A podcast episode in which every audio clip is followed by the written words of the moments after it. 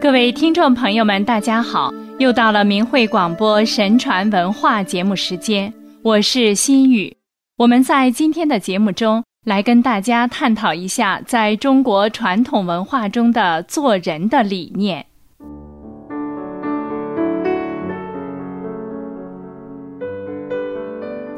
在中国，自古以来，人们把道德修养看得极其重要。儒家认为。人之所以为人者，在于人有道德，德是人的立世之本。大学的首条要求人修明其德，而且是先修己德，再由自己的修德理性推及于人。修身而后家齐，家齐而后国治，国治而后天下平。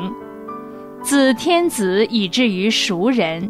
一是皆以修身为本，儒家的经世济民学说和修身传统是我国传统文化中的宝贵财富，成为社会所维系的道德观和价值观，使社会道德维持在较高水准上。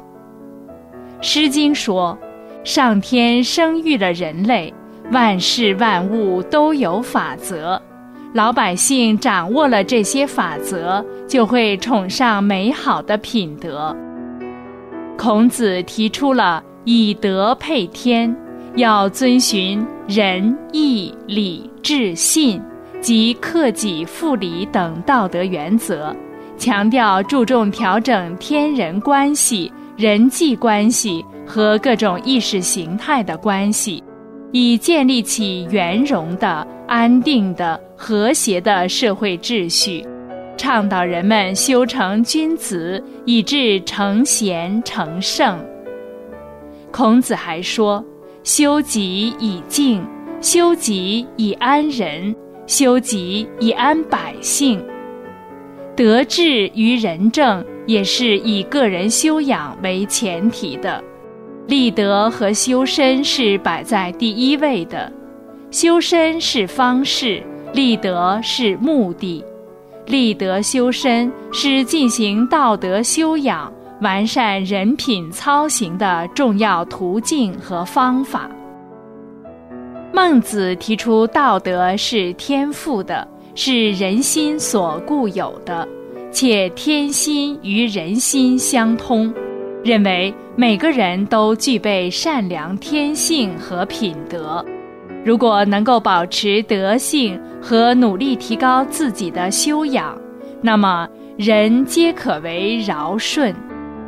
这里孟子指出做人应有的四种德性：恻隐之心，人之端也；羞恶之心，义之端也；辞让之心。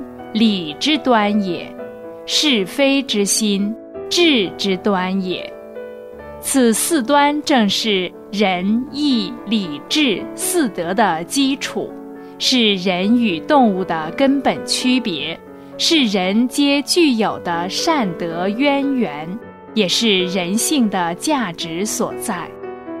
君子要尽其心者，知其性也，知其性。则知天矣，存其心，养其性，所以是天也。这里孟子是说，修身是知天、敬天，达到崇高境界，具有博大仁爱胸怀的必由之路。孟子提出了内向修养理论，而不是向外找，要坚守自己的良知本心。做人做事讲原则、讲正气，就能做到充实而有光辉，感化别人一道行善，以达到至善的境界。在物欲横流的社会中，有些人迷失了自己的本性。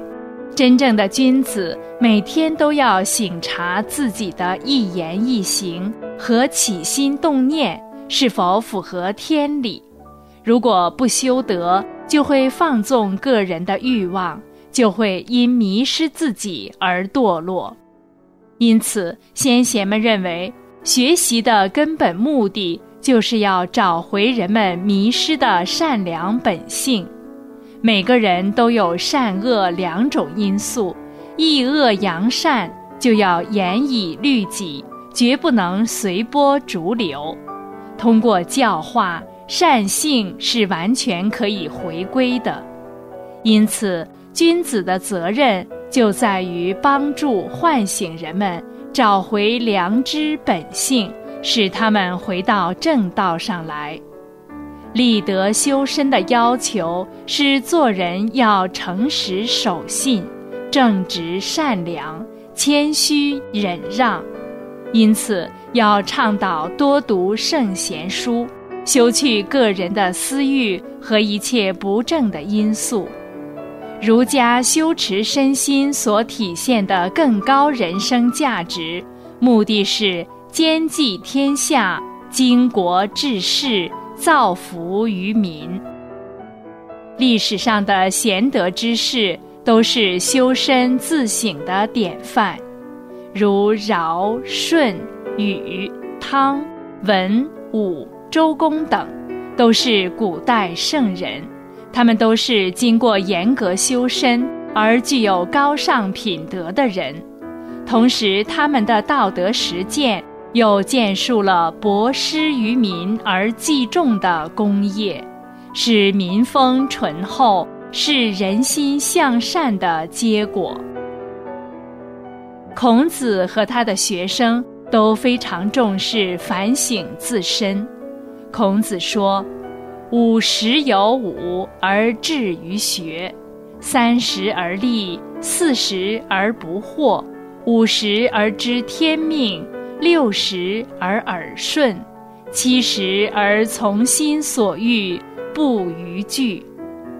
孔子始终重视修身，最后才达到从心所欲，不逾矩的境界。孔子还说：“见贤思齐焉，见不贤而内自省也。”意思是，见到有德行的人，就要向他看齐。见到有人做的不好，也要反省一下自己有没有类似的情况。他强调有过必改，主张过则勿惮改，择其善者而从之，其不善而改之。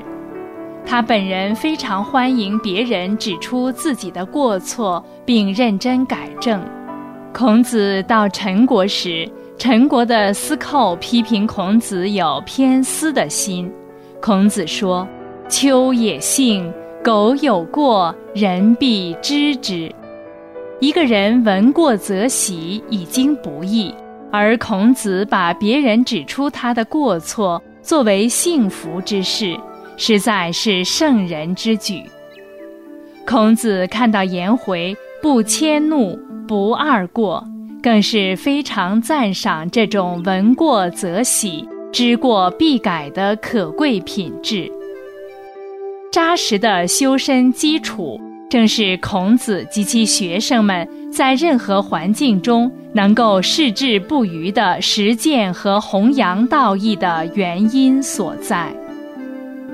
好了，各位听众朋友，今天的节目就为您播送到这里。谢谢您的收听，下期节目时间再会。